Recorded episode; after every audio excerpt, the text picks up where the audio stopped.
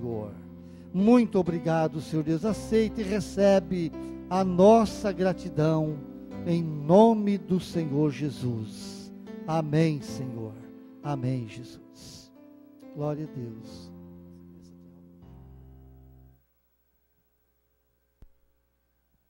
As crianças estão liberadas. Graça e paz, irmãos. Glória a Deus. Aleluia. Louvado seja o Senhor. Estamos aí de volta. Queremos agradecer a Deus pelo cuidado do Senhor. O pastor Giovanni viajou mais de 4.500 quilômetros, eu acho. Mas em todos esses quilômetros, a mão do Senhor estava nos guardando, nos preservando. Escapamos de algumas situações complicadas, né? As estradas lotadas, acidentes, mas o nosso Deus tem nos guardado, porque os sonhos de Deus ainda não se concretizaram sobre a nossa vida. Amém? E você tem sonhado grande para o ano que vem? E eu queria nessa noite também, além de desejar é um ano abençoado no ano que vai vir ainda. Esse final de semana próximo nós vamos fazer esse culto da virada. Hoje é Natal, né? Natal é o dia que se comemora o nascimento do nosso Salvador. Jesus é a pessoa mais importante do cristianismo. Não existe cristianismo sem a pessoa de Jesus. Jesus é o centro da nossa vida, o centro, uni, uni, ele é o centro do universo do, de um cristão, da nossa existência, daquilo que nós somos. A nossa identidade é firmada em Jesus. Se somos filhos de Deus hoje, é por causa de Jesus e por isso precisamos comemorar essa data tão especial de alguém tão especial. Sabemos que o Natal, ao longo dos anos, também foi perdendo a essência, que era a comemoração dos cristãos pelo nascimento de Jesus. Que provavelmente aconteceu não no dia 25 de dezembro, mas entre final de setembro e início de outubro, segundo os eruditos e estudiosos das Escrituras. Mas independente de que data nasceu Jesus, pois na verdade nós não sabemos, Vamos comemorar né, esse dia tão especial com nossas famílias, de ontem para hoje. Hoje, tenho certeza que você se uniu com seus familiares, pelo menos com a sua família ali, esposa, filhos, amigos, e ali esteve celebrando um dia especial, o dia da qual Jesus nasceu. Amém? E é sobre Jesus que nós vamos falar nessa noite, a pessoa mais importante da nossa vida, a pessoa mais importante do meu coração e do seu. Também? Aquele que é o centro do cristianismo, aquele que é a vida de Deus em nós, aquele que nos reconciliou com Deus, aquele que é o Verbo de Deus que se fez homem, e aquele que nos deixou um legado, um exemplo de vida, marcas profundas na nossa vida e no nosso coração, aquele da qual nós temos que olhar, o Filho de Davi, o Rei dos Reis, o Senhor dos Senhores. Aquele que transformou a nossa vida e o nosso coração, aquele que nos deu um novo tempo, uma nova história, um novo momento, e é a Ele que nós celebramos. Essa é a essência do Natal, é celebrar a vinda de Jesus à terra, a vinda de Jesus aos nossos corações, Jesus em nós, a esperança da glória. Como diz Paulo, Cristo em nós, a esperança da glória de Deus. Por isso eu quero te pedir que você abra comigo em Filipenses 2, do capítulo 2, do versículo 1 ao 12. Nós temos um dos meus textos favoritos aqui das Escrituras, onde Paulo fala à igreja em Filipo do exemplo que Jesus nos deixou, das marcas, do legado que o Mestre deixou a nós. Um legado de obediência, um legado de humildade, um legado, de autoesvaziamento, um legado de alguém que se identificou conosco, de alguém que foi solidário, ajudador, amor, prático, genuíno, verdadeiro. E é sobre isso que Deus compartilhou nessas férias ao meu coração, para que eu pudesse trazer a igreja de maneira toda especial. O tema da ministração nessa noite é o exemplo do Messias. O exemplo do Messias. Messias se referindo a Jesus, o nosso Salvador, aquele que é ungido de Deus, aquele que nós esperamos, aquele que ansiamos se manifestar a cada dia na nossa vida, e aquele que veio a essa terra para nos transformar, para nos salvar e restaurar a nossa dignidade e a nossa honra em Deus. Amém? Então vamos celebrar essa data tão especial. Deseja a pessoa que está do seu lado um feliz Natal. E Jesus habitando abundantemente no seu coração. Amém, querido? Que Deus te abençoe, que Deus te dê um dia abençoado hoje, não somente hoje, com Jesus, todos os dias serão abençoados, porque com Ele temos uma vida abundante, uma vida abençoada, uma vida tremenda. Filipenses capítulo 2, de 1 a 12, aqui Paulo, cheio do Espírito Santo, grande apóstolo Paulo, nos deixa o legado, as marcas, o exemplo do Messias, para que nós possamos segui-lo, para que nós possamos é, ter essas marcas na nossa vida, marcas tremendas, se queremos verdadeiramente ser cristãos genuínos, sermos crentes de verdade, sermos pessoas que venham agradar o coração de Deus. Filipenses 2, capítulo 1, a Bíblia diz: portanto, se há algum conforto em Cristo, se há alguma consolação de amor, se há alguma comunhão no Espírito, se há alguns entranháveis afetos e compaixões, completai o meu gozo, para que sintais o mesmo, tendo o mesmo amor, o mesmo ânimo, sentindo uma mesma coisa. Versículo 3, presta atenção. Nada façais por contenda ou por vanglória, mas por humildade. Cada um considere os outros superiores a si mesmo. Não atente cada um para o que é propriamente seu, mas cada qual também para o que é dos outros. De sorte que haja em vós o mesmo sentimento que houve também em Cristo Jesus, que sendo em forma de Deus, não teve por usurpação ser igual a Deus, mas esvaziou-se a si mesmo, tomando a forma de servo, fazendo-se semelhante aos homens e achando na forma de homem, humilhou-se a si mesmo, sendo obediente até a morte e morte de cruz.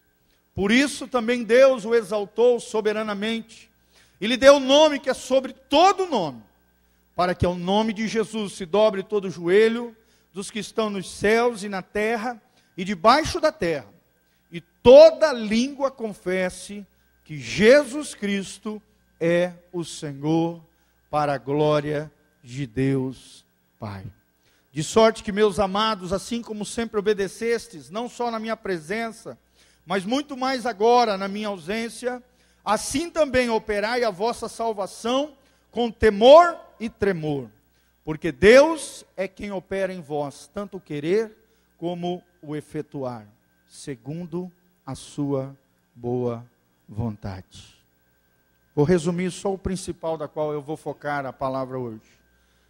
Mas ele, sendo em forma de Deus, não teve por usurpação ser igual a Deus. Versículo 6. Versículo 7. Mas esvaziou-se a si mesmo, tomando a forma de servo, fazendo-se semelhante aos homens. E achado na forma de homem, humilhou-se a si mesmo, sendo obediente até a morte e morte de cruz. Por isso, Deus o exaltou soberanamente e lhe deu o nome que é sobre todo o nome. Amém, irmãos? Esse texto é riquíssimo, uma série de princípios, uma série de ensinos, uma série de exemplos e de marcas que Jesus deixa a nós, o exemplo do Messias, daquele da qual nós ansiamos, daquele que transformou a nossa vida, daquele que pode mudar o nosso coração. Por isso, abra o seu coração, deixa Deus falar contigo nessa noite, deixa Deus usar essa palavra para falar ao meu, ao seu, ao nosso coração, de maneira toda especial. Vamos voltar à essência do Natal, a essência de quem é Jesus, daquilo que ele deixou para nós, do seu exemplo, do seu legado. E vamos nessa jornada crescer no conhecimento de Deus e buscar nos assemelharmos àquele que é o nosso alvo, Jesus Cristo, o nosso Senhor. Por isso, feche os seus olhos agora, coloque a mão no seu coração, vamos orar diante da palavra do Senhor. Senhor, nós estamos aqui diante da tua palavra, nós nos humilhamos diante dela. Senhor, são tantas coisas que podemos aprender, através desse trecho das Escrituras, mas para isso precisamos da iluminação do teu espírito, teu espírito trazendo a revelação do alto, trazendo a iluminação que vem do teu coração, para que possamos entender a essência de quem foi Jesus, seu legado, suas marcas, seu exemplo, ó Deus, e mais que isso, que possamos, ó Deus, conhecer, mas praticar aquilo que ele fez, as atitudes que Jesus teve, os seus comportamentos, a sua forma de agir, de ser, possa ser, ó Deus, marcas vivas no nosso coração, na nossa existência, na nossa vida, ó Deus, que possamos seguir os passos de Jesus, que possamos ser verdadeiros cristãos, não apenas no Natal, não apenas nessa data, ó Deus, amarmos as pessoas, sermos solidários, ajudarmos, nos doarmos, mas durante todos os dias da nossa vida, possamos, ó Deus, ser cada dia mais parecidos com Jesus. Por isso precisamos do teu espírito. Fala conosco. Ministra aos nossos corações e usa o teu servo debaixo da tua graça e da tua misericórdia em nome de Jesus. Amém e amém. O exemplo do Messias. Essa é a frase que Deus trouxe ao meu coração. Será que Jesus pode deixar exemplo para nós? O maior homem que já pisou nessa terra, aquele que é, era e é homem e Deus, aquele que possuía duas naturezas, a natureza divina e a natureza humana, o Deus que se fez homem, o Verbo que se fez carne, aquele que veio do seu trono de glória, do trono do Pai, deixou tudo isso para cumprir uma missão, resgatar o homem dos seus pecados, do seu mais vil estado de mal, de destruição e de ruína. E através da obra expiatória de Jesus, da obra de Jesus, nós podemos viver uma nova vida, um novo tempo, através de tudo aquilo que Jesus fez na cruz do Calvário. Foram 33 anos de história, 33 anos de marcas profundas. Deus se submetendo a homens, imagina uma cena dessa. Deus se vestindo como homem, tomando a forma de homem. A Bíblia diz aqui que Jesus, sendo em forma de Deus, se identificou com o homem de tal maneira que ele se torna homem. O cristão não crê na reencarnação, mas o cristão crê na encarnação, ou seja, Jesus, Cristo, Filho de Deus, que é, que era e que sempre será Deus, tomou a veste humana, a natureza humana, e veio habitar entre nós com um propósito, com um alvo, com uma missão: salvar a sua e a minha vida. E é isso que temos que comemorar: a vinda do Verbo de Deus, do Emanuel, do Deus conosco, de Deus que se identifica com o homem de tal maneira que desce à terra dos homens, experimenta as nossas sandálias, vive como nós vivemos, sofreu aquilo que eu e você sofremos, só que numa dimensão muito maior. E deixou exemplos tremendos de que é possível sermos homens vencedores, sermos, no caso das mulheres, seres humanos. Nós podemos vencer o pecado. Com Cristo, nós podemos viver uma vida de felicidade, de bênção, uma vida da qual nós podemos agradar o coração de Deus e vencer todos os inimigos que se levantem contra nós. Amém? Jesus é um exemplo de alguém que venceu nessa terra, que se vestiu de forma humana e, como homem, venceu todas as dificuldades. Por isso, meu irmão, você pode vencer toda e qualquer dificuldade. Com Jesus, você pode vencer. Jesus venceu por nós, mas com Ele também podemos vencer toda e qualquer dificuldade, luta, problema, adversidade que se ponha na sua vida ou diante de você.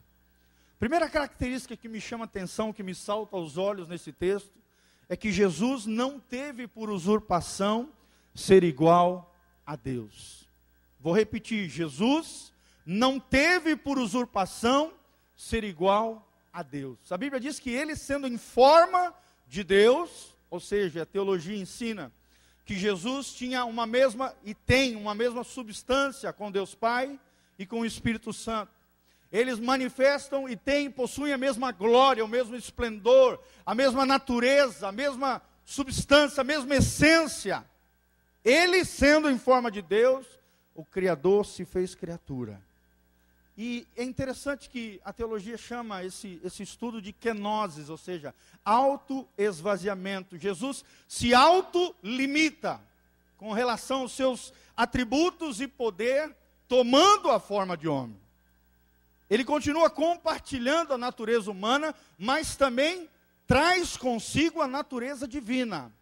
Mas ele ao se esvaziar, ele se autolimita ali, diante dos seus atributos, diante do seu poder, e não puxa a glória para si, não usurpa a glória que por direito ele teria, ele não toma posse, ele não se apodera, pelo contrário, Jesus se despoja. Ele se doa, ele se entrega, ele renuncia. E como Senhor e como Salvador, ele se identifica conosco como homem. Amém? Vocês conseguem imaginar, parar e pensar o que é o Criador se vestindo de criatura? Às vezes nós temos que parar e pensar aquilo que nós lemos na Bíblia. O quanto ele teve que se esvaziar para que isso acontecesse. O Criador se transformando ou partilhando a natureza das suas criaturas. Então Jesus fez isso, ele se autolimitou. Ele colocou, ele decidiu em seu coração não usurpar, não ser, não tomar glória indevida, não se autopromover, pelo contrário. Ele colocou no seu coração promover a glória do Pai. Você não vê em lugar nenhum nos evangelhos Jesus trazendo a glória para si. Não. Por mais que ele tinha glória, e sempre partilhou dela, e sempre partilhar, partilhará, porque ele sempre será, foi e, e é Deus. Você vê em todo o tempo, através das atitudes, das falas de Jesus, ele trazendo a glória que lhe caberia, que lhe era devida, porque ele tinha esse direito, ele é o filho de Deus, ele conduzindo essa glória ao Pai ele sendo submisso ao Pai em todo tempo, em todo momento. E assumindo a forma humana, ele se despoja, ele se autolimita. É o Verbo que se fez carne e habitou entre nós. E a Bíblia diz: E vimos a sua glória, como a glória do unigênito do Pai. Amém? Se você estudar toda a história de Jesus, você vê que Jesus poderia fazer coisas mais incríveis do que fez. Por exemplo, quando Pedro corta a orelha do soldado, ele chama a atenção de Pedro e fala: Pedro, você não sabe. Você parece que não entende que se eu quisesse, eu poderia chamar uma hoste de anjos aqui e acabar com todo mundo. Mas ali ele se autolimita e fala: não, convém que se faça aquilo que cabe eles fazer. E se deixa levar pelos soldados rumo à cruz rumo à sua missão, rumo àquilo pela qual ele nasceu, viveu e morreu. Tudo isso por amor a nós. Em todo tempo nós vemos sim sinais da onisciência de Jesus, da oni, sabe, Jesus sabia de coisas além do normal, porque ele é o espírito da profecia. Ele estava cheio do Espírito Santo e como homem cheio do Espírito Santo, Deus se manifestava de maneira gloriosa através do filho de Deus. Mas aqui dentro desse texto nós vemos que Jesus o verbo se fez carne, se despoja, se faz homem, se identifica conosco. Tudo isso por amor a nós. Amém? Você consegue colocar isso no seu coração? O Deus que criou os céus e terra e tudo aquilo que foi criado se reveste de natureza humana. Tudo isso para se identificar conosco. Jesus se identifica com você. Fala comigo, Jesus se identificou comigo por amor. Tudo isso porque Ele te ama. Jesus se identifica com o homem. Jesus se reveste de forma humana, mesmo tendo a forma de Deus. ele partilha da mesma, da mesma natureza que nós partilhamos. E hoje, claro, após a ressurreição, a natureza humana continua dentro, na essência de quem é Jesus. Jesus continua sendo Deus homem no céu. O nosso representante, o nosso mediador, o nosso advogado. Amém? Você tem um representante humano nos céus. Você tem um advogado humano diante da glória de Deus. E esse alguém se chama Jesus. Mas ele teve que se despojar. E é interessante que me levou a pensar em tudo isso é que quantos hoje fazem um efeito contrário? Não é verdade?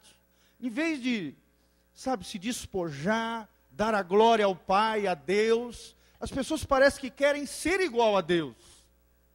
Pessoas querem ser deuses, pequenos deuses. Eu vou citar algum exemplo, por exemplo, aquela pessoa que não perdoa, ela está querendo ser Deus. Vou explicar. Porque a Bíblia diz que para nós recebermos a graça de Deus e o perdão de Deus, nós temos que liberar perdão para as pessoas, que Deus vai julgar a nossa causa. Amém? A Bíblia diz isso ou não diz? Quando você não libera perdão, você está condenando alguém. Você está julgando alguém, condenando alguém dentro do seu coração. E você está querendo fazer papel de juiz, papel que só Deus pode fazer. Por exemplo, quando alguém julga alguém, pessoa sai, começa a julgar os outros, sai julgando as pessoas, meu irmão, o juízo pertence a Deus. Nós podemos julgar os frutos, que a Bíblia diz pelas árvores, pelos frutos das árvores nós conheceremos que tipo de árvore é, boa ou má, mas nós não podemos julgar as pessoas. Tem uns mais ousados que às vezes querem até julgar quem é salvo e quem não é salvo, dando uma de Deus, querendo ser igual a Deus. Agora, Jesus não foi assim. Amém? Ele se despojou, ele se autolimitou. Muitos hoje pensam ser Deus e agem como tais. Não perdoam, julgam os outros. Gente que não obedece a Deus é outra coisa. Quando você não obedece a Deus, você está dizendo: Eu quero ser Deus. A lei de Deus não vale nada para mim. Eu quero viver a minha lei, a minha regra, a vida da minha maneira. Sendo que a vida não é sua, não te pertence. Pertence ao Senhor.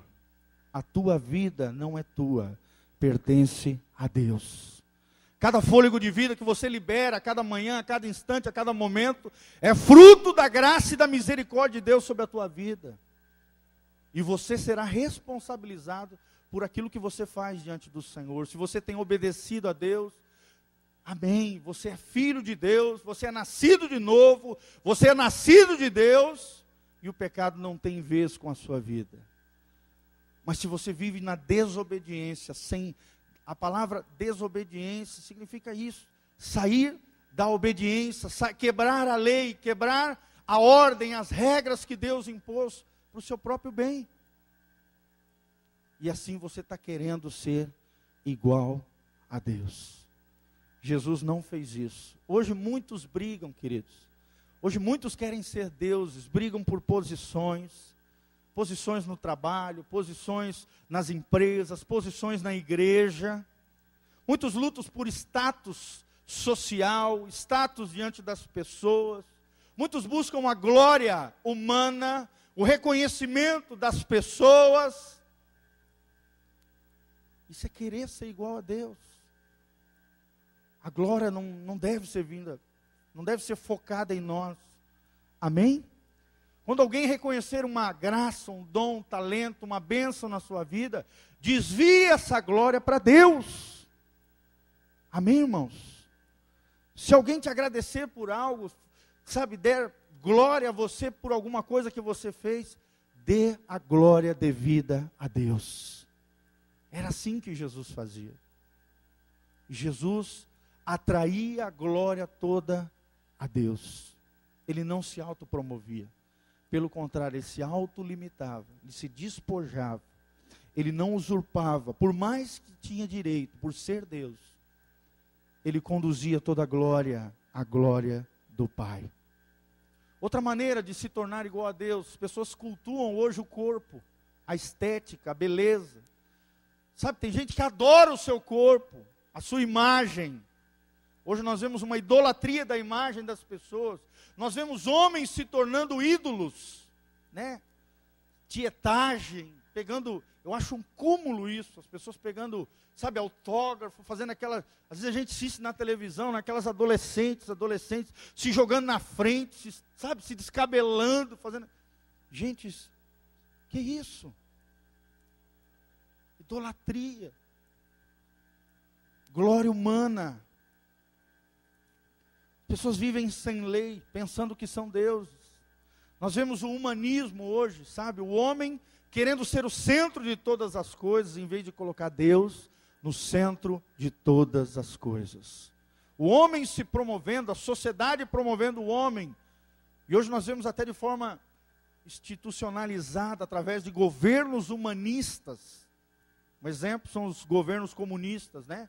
Nós vemos agora a cena no jornal, aquele líder lá na Coreia do Norte, o cara morreu, as, as pessoas chorando desesperadamente. É claro que aquilo é uma imagem falsa que se passa na mídia lá, que é toda controlada. Na verdade, as pessoas estão lá morrendo de fome, de miséria terrível. Mas passam a imagem de um líder que vai ser salvador, sabe? De um homem que pode resolver todos os seus problemas. Isso é humanismo. É o homem querendo ser igual a Deus. Isso é errado. Amém, irmãos? Promova Deus. Promova a glória de Deus. Atraia a glória não para si, mas para Deus. Era isso que Jesus fazia. Nós vemos o ceticismo, que é aquela doutrina que ensina que Deus não existe. Para que Deus? Eu acho que Deus não existe, as pessoas falam assim, porque elas se fazem deuses.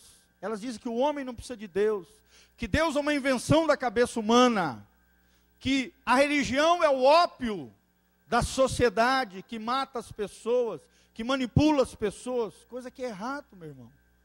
Deus existe sim, e aquele que vive sem crer em Deus, se faz Deus, como homem. É idolatria humana é achar que é bom o suficiente, que para que Deus? Ceticismo se chama isso.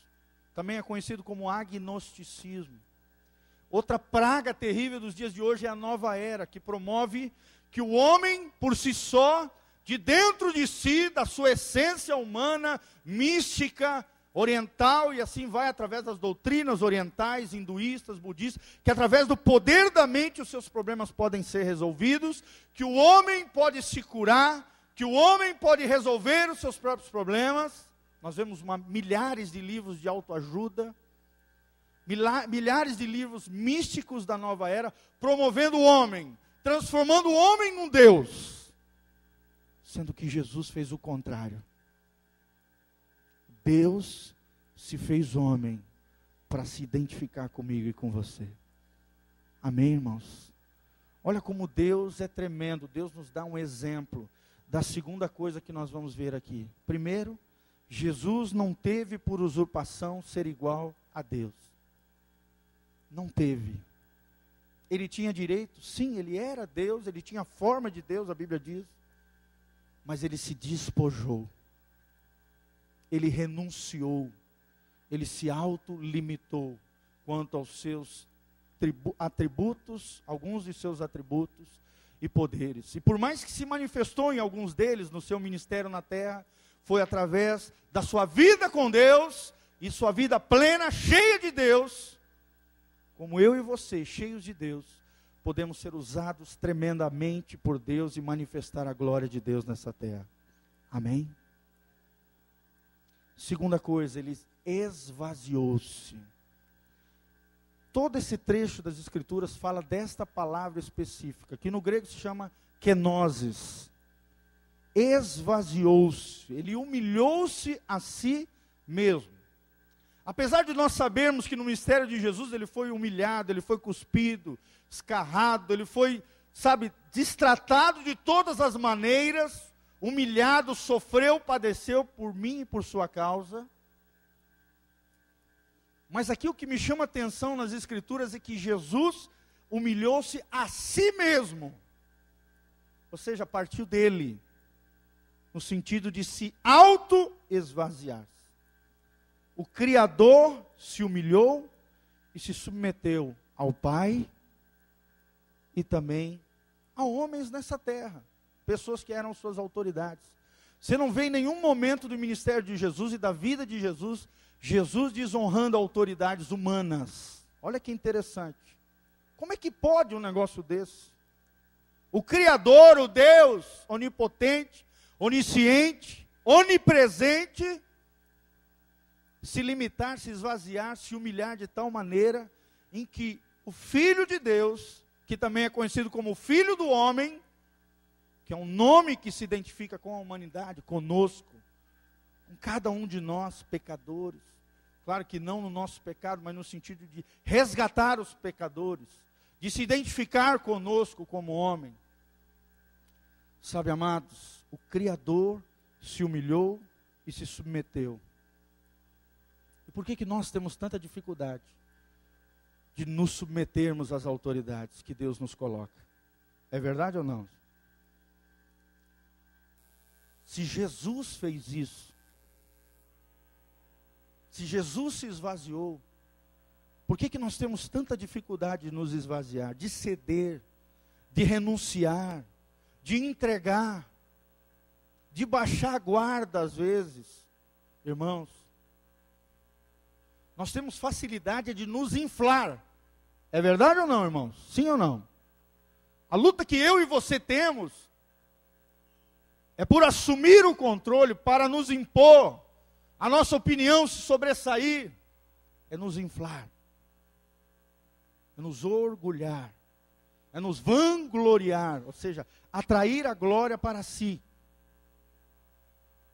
Agora, Jesus fez o processo totalmente contrário. Ele assumiu a forma humana, natureza humana, mesmo tendo e sendo também de natureza divina. A Bíblia ensina que Jesus era plenamente Deus e plenamente homem na sua totalidade. Amém? Ele era Deus, homem. Deus, homem. E por isso ele se identifica conosco. Mas por que, que Jesus tinha que ser homem? Porque um homem precisava morrer no nosso lugar. E por isso ele encarnou, por isso o Verbo se fez carne. Alguém que era justo tinha que morrer pelos injustos. Alguém que era obediente tinha que morrer pelos desobedientes. E Jesus fez tudo isso na cruz do Calvário. Amém, amados? Ele considerava os outros superiores. Olha que tremendo. Por isso que Paulo fala assim: que haja em vós o mesmo sentimento que houve em Cristo Jesus que não, não promovia contenda, não se vangloriava, não traía glória para si, e considerar os outros superiores a si mesmo. Aqui que está o problema. Do orgulho. O orgulho a gente sempre acredita que nós somos melhores que os outros. É verdade ou não, irmãos? O marido acha que sabe mais que a mulher, a mulher mais que o marido, o filho mais que o pai, porque agora entrou na adolescência, na juventude, ah, meu pai é careta, minha mãe também, não entende, os tempos mudaram. Não considera o outro superior. Então, o exemplo de Jesus é o exemplo de humildade. E o que me chama a atenção é o termo: humilhou-se a si mesmo. Ou seja, ele decidiu dentro de si, dentro do seu coração, Desde antes da fundação do mundo, o plano eterno de Deus foi traçado. E no momento certo, na dispensação certa, nos tempo, no tempo correto, o Verbo se fez homem e habitou entre nós. Então Jesus nos deixa um exemplo de humildade. Amém, irmãos? Humildade, precisamos de humildade. Eu preciso de humildade. Vocês também precisam de humildade, amados. Humildade para reconhecer os outros como maiores, melhores do que nós. Porque senão nós vamos ser tomados de inveja, de ciúme, de querer o que o outro tem, de querer a posição que o outro tem, de achar que o outro ganhou e eu não ganhei, isso é injusto. Isso é vanglória. Isso é soberba. O humilde, ele sabe quem ele é dentro do coração de Deus. Ele não quer o que o outro tem, porque ele sabe que ele já tem tudo no Senhor. Como diz a Bíblia, tudo é vosso, diz Paulo. Ele sabe que ele é herdeiro de Deus, co-herdeiro com Cristo. Todas as coisas que Jesus tem, e Jesus tem tudo, os céus e a terra pertencem ao Senhor. Se é de Jesus, é meu. Eu sou co-herdeiro com Cristo. Amém? O humilde sabe quem ele é dentro do coração de Deus. Quem é humilde, sabe? E a Bíblia diz, é tremendo, o provérbio diz que a humildade precede a honra. Você quer ser honrado, querido? Seja humilde. Porque os orgulhosos só serão desonrados e envergonhados. A Bíblia diz que Deus resiste aos soberbos, porém dá graça aos humildes. Aos humildes Deus exalta, Deus honra, Deus eleva no seu coração, e no reino de Deus eles são maiores, porque eles são humildes. A humildade precede a honra. A Bíblia diz também em Provérbios que a humildade precede as riquezas. Quem quer prosperar aqui? Quem quer um ano de prosperidade ano que vem? Seja humilde. Não queira aquilo que o teu vizinho tem. Não queira se igualar ao outro, que às vezes tem uma condição diferente. Não se deixe levar pelo consumismo, materialismo desenfreado. Não! Se puder ter, amém. Se não puder, glória a Deus. Aprendi a estar contente em todas as coisas. Contentamento é uma coisa que a Bíblia ensina. Simplicidade. A Bíblia diz que a humildade também precede a vida. Se você quer ser cheio da vida de Deus, aprenda a ser humilde como Jesus foi humilde. A humildade é a mãe de todas as graças divinas. Vamos repetir comigo? A humildade é a mãe de todas as graças divinas. Se você quer tudo de bom da parte de Deus, seja humilde. Se você quer tudo de mal da parte de Deus, seja soberbo e orgulhoso. E a Bíblia diz que o orgulho precede a ruína. A Bíblia ensina que o orgulho é o pai de todos os pecados. Primeiro pecado, orgulho. Satanás, Lúcifer, quis ter uma uma posição que não era dele, quis se autopromover, quis se ensoberbecer, se vangloriar, quis ser igual a Deus. Olha só, voltando a tudo que nós estamos falando aqui. Jesus fez o inverso. Ele, sendo Deus, se esvaziou, se humilhou, humilhou-se a si mesmo e tomou a forma humana. A humildade, querido, é um requisito celestial. Se você quer ir para o céu, Mateus 5, a Bíblia ensina que somente herdarão o reino dos céus aqueles que são pobres de espírito. Pobreza de espírito na Bíblia não é aquele que é pobrezinho materialmente ou financeiramente, não está falando disso.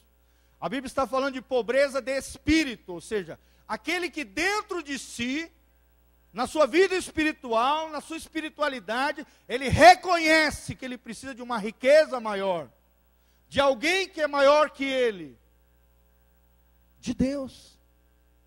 Que ele por si só, espiritualmente falando, ele está morto, ele carece da graça de Deus, da glória de Deus, e ele precisa de um Deus que é salvador, de um Deus que é homem, de um Deus que também partilha da natureza divina. Pobres de espírito são aqueles que reconhecem a sua fragilidade espiritual, a sua necessidade espiritual. E por isso, por reconhecerem que carecem da graça, da glória e do próprio Deus na sua essência, na pessoa de Jesus como seu Salvador, estes serão herdeiros, cidadão dos céus, herdeiros de Deus. Amém, amados? Vença o orgulho. O orgulho é a maior barreira que pode haver na sua vida espiritual. Soberba. O orgulho precede a ruína. Mas a humildade é a mãe de todas as graças divinas. Jesus foi um exemplo de humildade. Em todo o tempo, estava servindo, pegou os discípulos, lavou os pés dos discípulos. Imagina um negócio desse. Deus lavando os pés dos homens. Estava ensinando que maior é aquele que serve. É o terceiro ponto que eu gostaria de ensinar do exemplo de Jesus. Ele tomou a forma de servo. Será que você tem tomado a forma de servo?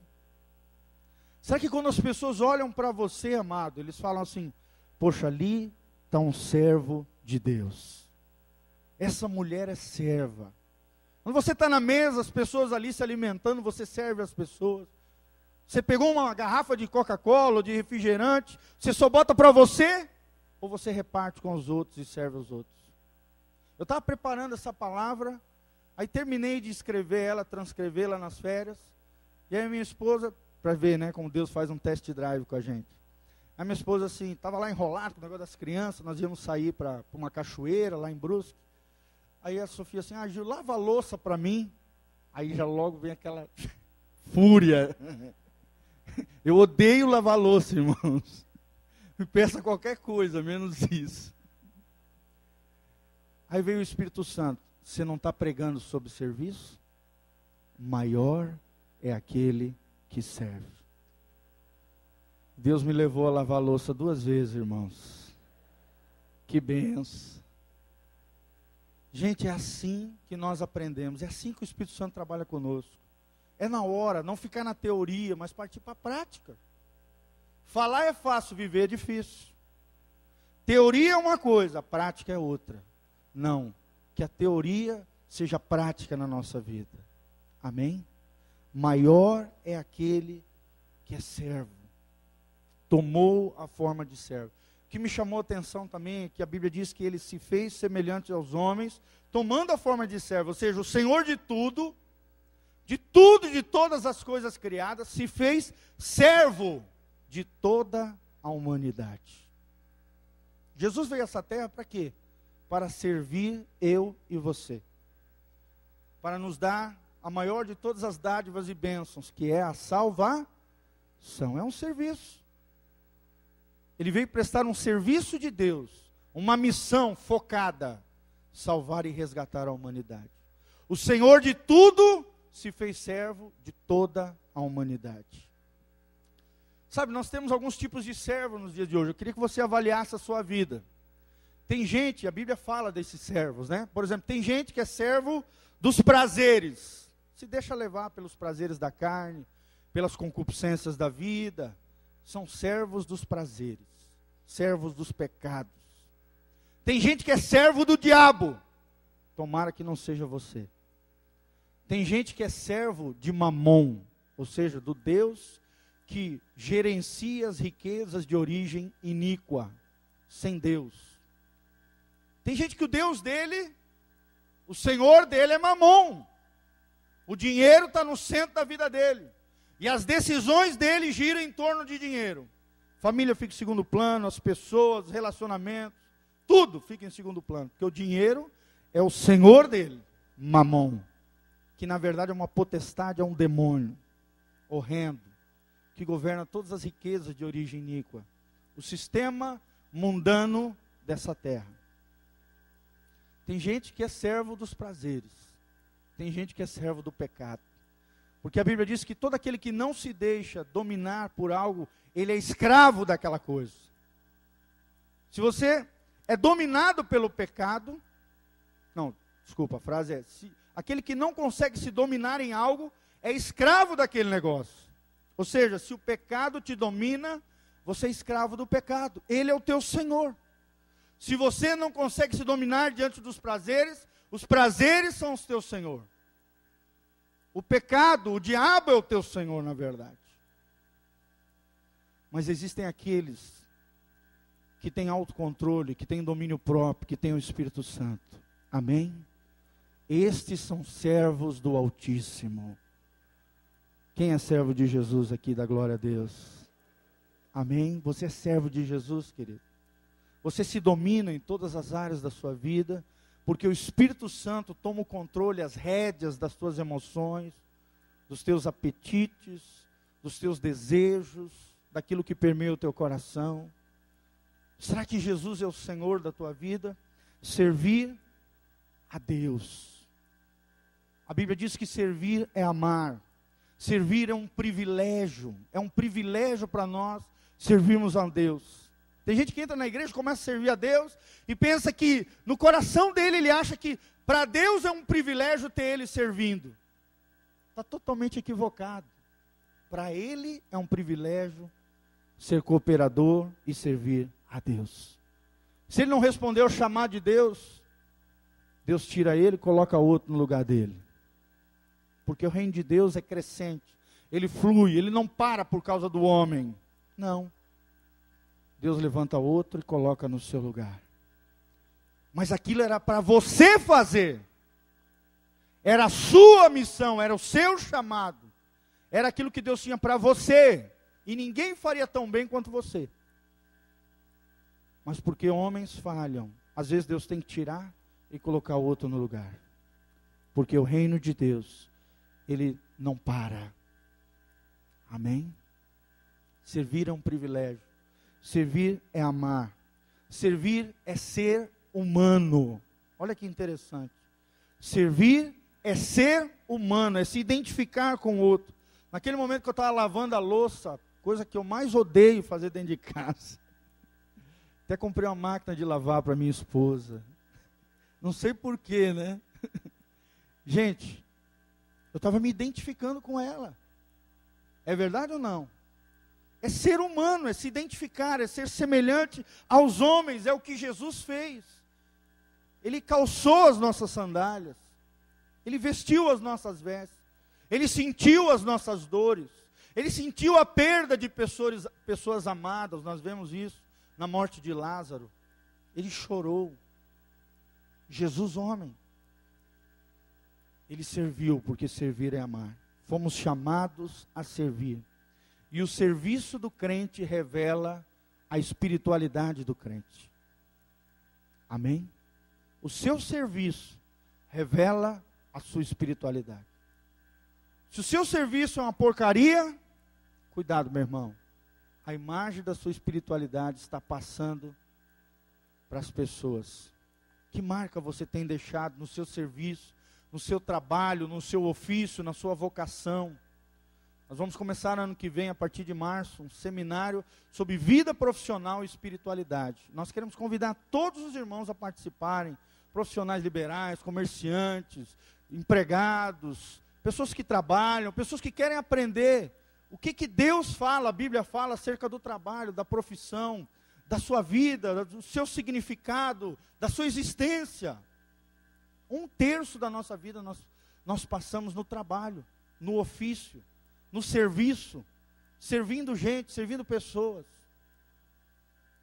Que tipo de espiritualidade as pessoas têm visto na nossa vida, através da nossa existência? Fomos chamados a servir. Ele, Jesus, se identificou como homem, foi gente como a gente. Amém? Foi gente, foi ser humano. E ele era movido por íntima compaixão. Nós estamos em época de Natal. Parece que só no Natal as pessoas ficam boas, né? Ajudam pessoas.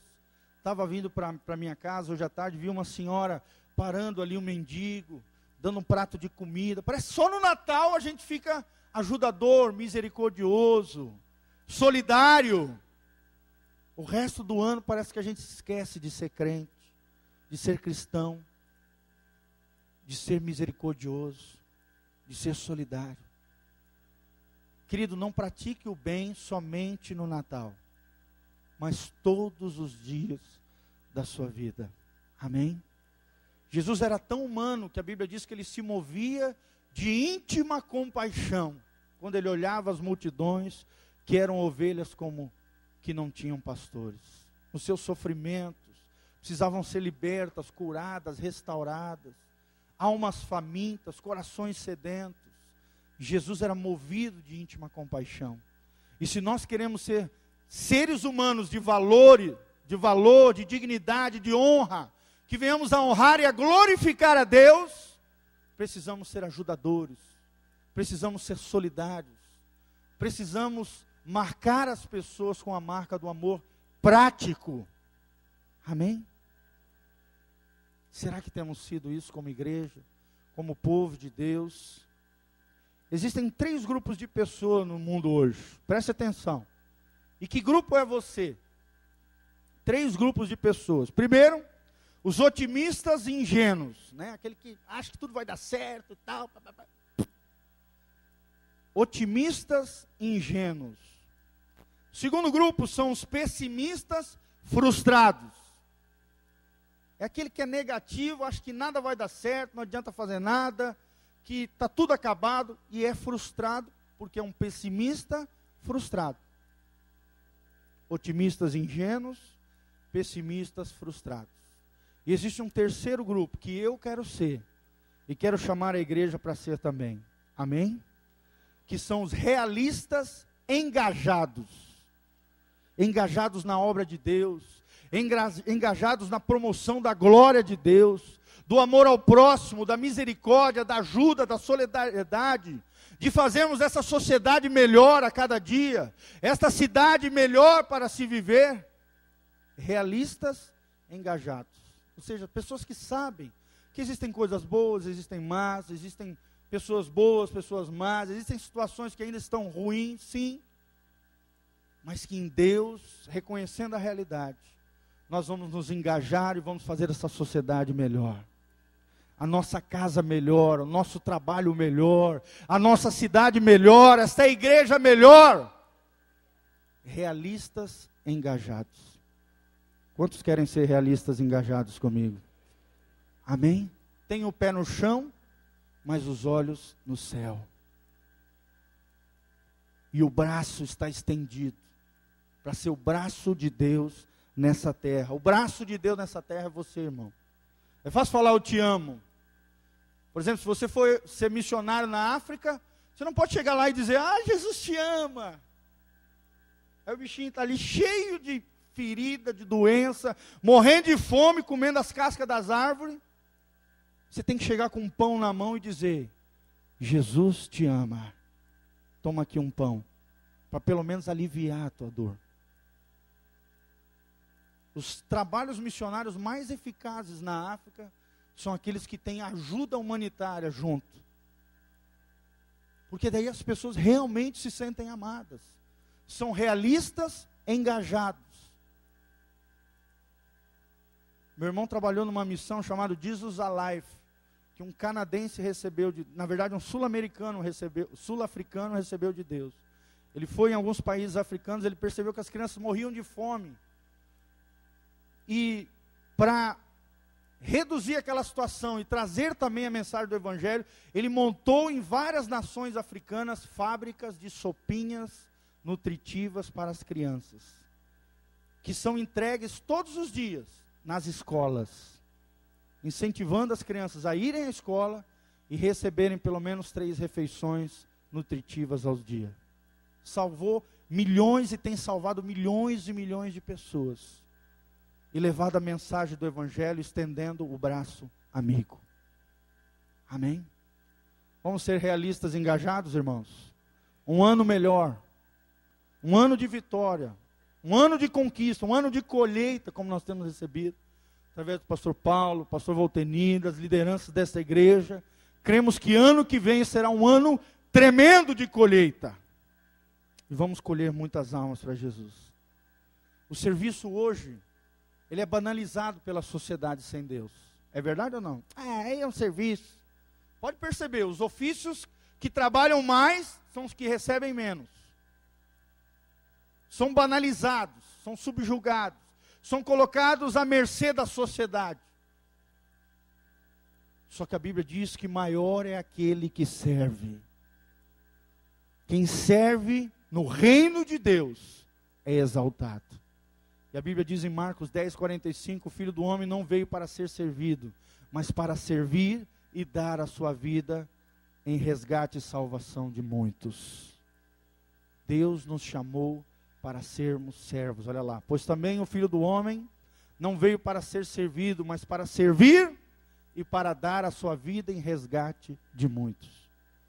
Você quer ser usado por Deus? Sirva, meu irmão, voluntariamente, com o coração grato, cheio de Deus, entendendo que servir é um privilégio, servir é amar. Serviço hoje é banalizado, mas no reino de Deus, o servo é exaltado. E terceiro e por último, Jesus foi obediente até a morte. E morte de? Ou seja, a obediência é cruz. É renúncia. É verdade ou não, irmãos? É morte. Todo dia. Obedecer não é fácil. É morrer para o ego, é morrer para o eu, é morrer para o que eu acho. Obediência é morrer, é morte é morte para o ego, é morte para o eu, é cruz, é renúncia total. Não é fácil. É fácil obedecer, amados? Sim ou não? Mas fácil é fazer o que dá na cabeça. Mas nem sempre o que está na sua cabeça é o melhor para você. Geralmente não é. Porque a Bíblia diz que o nosso coração é enganoso e perverso. E dele procedem toda sorte de pecados. Por isso não obedeça o seu coração, não! Obedeça a palavra e a voz de Deus. Não existe cristianismo sem obediência. Obediência é um ato de fé. Obediência é, é obediência à verdade, a Bíblia diz em 1 Pedro, purifica a nossa alma. Olha que coisa tremenda. Quando obedecemos à verdade, a nossa alma vai se transformando, ela vai se purificando, porque nós vamos nos santificando em Deus. A salvação é gratuita, é na hora, é no novo nascimento, é instantâneo, é maravilhoso.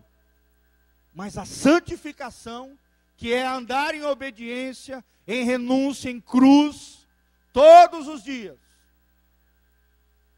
não é fácil. Não existe cristianismo sem obediência. Jesus foi um exemplo de um filho obediente. Obediente até a morte, ou seja, obediente até o fim. Ele foi fiel até o fim. E a Bíblia diz que Jesus aprendeu por aquilo que sofreu. Ou seja, muitas vezes, para obedecermos a Deus, teremos que sofrer. Às vezes a obediência vai gerar sofrimento. Às vezes, no meio do sofrimento, precisamos tomar um ato, uma decisão de obediência a Deus. Vai ser fácil? Não vai. Porque a gente quer moleza. Oxalá fosse, né, seria maravilhoso se a gente fosse salvo, sentasse num, num, num sofá, e aí viesse dois anjinhos e levasse nós para o céu. Ó oh, que maravilha! Mas as coisas não funcionam assim. Deus espera de nós obediência, renúncia, morte do ego, morte do eu, cruz a cada dia. A obediência destrói as fortalezas do diabo na nossa mente, os sofismas, que são as mensagens enganadores, os conselhos enganadores de Satanás. A obediência a Jesus Cristo quebra toda altivez, toda soberba, tudo aquilo que se levanta contra Deus. A obediência a Deus quebra tudo aquilo de negativo que o diabo tenta lançar contra a sua e a minha mente, contra o seu e o meu coração. E meu irmão, só existe cristianismo genuíno com obediência. Fala comigo, só existe cristianismo genuíno com obediência. Tem gente que passa anos na igreja, ouvindo mensagens tremendas, mensagens transformadoras, e ainda acho defeito nos pregadores, mas continuam vivendo a sua vida sem temor de Deus, sem tremor, em desobediência, como se Deus não existisse. Querido, não faça isso. Se você tem vivido dessa maneira, arrependa-se. Sem obediência, ninguém vai para o céu. Filho desobediente, Deus não vai levar. Rebelde não vai ter no céu. Pastor Valteni nos ensina isso todo instante. Se você está em rebeldia, você está na mão de Satanás. Qualquer hora Satanás pode, ó, esmagar você. Você está na mão dele. Agora, a obediência, servo bom, é o servo que é obediente. E se Jesus Cristo é o Senhor da sua vida, você precisa obedecer até a morte e carregar a tua cruz todos os dias. Amém? E no final de tudo isso, a Bíblia diz que Deus, por isso Deus o exaltou e lhe deu o um nome que é sobre todo nome, da qual todo joelho se dobrará e toda língua confessará que Jesus Cristo é o Senhor para a glória de Deus Pai. Querido, se você tiver essas quatro coisas, não querer ser igual a Deus, se humilhar, ou seja, se esvaziar, tomar a forma de servo, se identificando com as pessoas, expressando o coração paternal de Deus às pessoas, que é a terceira coisa. E quarto, sendo obediente até a morte. Esse é o exemplo que Jesus nos deixou. A Bíblia diz que Deus vai te exaltar. Amém? Deus vai te promover para sempre, junto com Ele, no reino de Deus. E você vai promover a glória de Deus aonde quer que você vá. É para isso que nós somos chamados. Essa é a essência do Natal. É trazermos a marca de Cristo, o exemplo de Cristo, para a nossa vida, para o nosso cotidiano, para as nossas atitudes, para o nosso coração. Amém? Que Jesus ilumine o seu coração, a sua vida, a sua mente. E que o Espírito Santo esteja durante essa semana ministrando na sua vida. Obediência, humildade, serviço e não querendo dar uma de Deus. As quatro marcas que Jesus nos dá através desse texto. Vamos nos colocar de pé. Que Deus abençoe essa vida, seu coração. Em nome de Jesus. Glória a Deus. Senhor, nós estamos aqui. Feche os seus olhos, vamos orar. Se apresente diante do Senhor agora. Fala com Ele agora, Senhor, eu quero viver a essência do cristianismo. Senhor, eu quero ser aquilo que Jesus foi nessa terra. Senhor, eu quero revelar Cristo aonde eu pisar. Que as marcas de Cristo estejam sobre a minha vida e sobre o meu coração. Senhor, aqui está a tua igreja, o teu povo, ó Deus, no dia que se comemora o Natal. Um dia de celebração, um dia em que Jesus veio a essa terra, o Verbo se fez carne e habitou entre nós. Senhor, que o Verbo de Deus habite verdadeiramente nos nossos corações, todos os dias, ó Deus, não de maneira teórica, mas de maneira prática.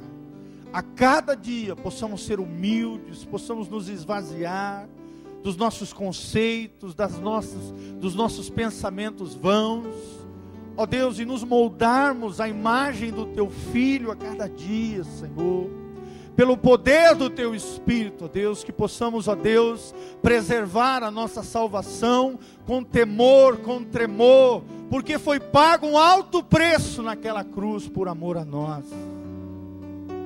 O Senhor ofereceu o melhor que o Senhor tinha. O Senhor prestou um serviço extraordinário à sociedade, enviando o teu filho para morrer na cruz, no nosso lugar. Por isso nós te agradecemos, Senhor por isso, ó Deus, nós abrimos o nosso coração, a nossa mente, a nossa vida para Ti, Senhor. Muda o que tiver que mudar, restaura o nosso coração. Ajuda-nos, ó Deus, a nos identificarmos com as pessoas, a sermos um braço estendido, a sermos realistas, engajados para promover o Teu reino nessa terra, Deus que possamos ser uma igreja forte, uma igreja viva, uma igreja cheia da tua glória, uma igreja cheia do caráter de Cristo, ó Deus, em nós. Ó Deus, que Jesus venha habitar abundantemente nos nossos corações. Que Jesus venha iluminar as nossas vidas. E que a cada dia, Deus, possamos ser servos fiéis, servos bons e fiéis, da qual Jesus Cristo é o Senhor. Que o Senhor seja exaltado nas nossas vidas, nas nossas casas, nas nossas famílias, no nosso trabalho, em tudo aquilo que fizermos, possamos promover a tua glória, não a nossa, mas a tua, Deus. A glória do Pai, agradar o teu coração, mesmo que haja dor, mesmo que tenhamos, que sofrer, mesmo que tenhamos que passar por momentos difíceis, o Senhor estará conosco. O Senhor será o nosso ajudador, o nosso auxílio. Senhor, abençoa o teu povo. E que possamos, ó Deus, entender a essência do verdadeiro Natal. De sermos aquilo que Jesus foi. Em nome de Jesus. Amém e amém. Glória a Deus. Uma semana abençoada. Dê um abraço no irmão que está do seu lado. Deseja a ele um Feliz Natal e uma semana e fim de ano abençoado, em nome de Jesus.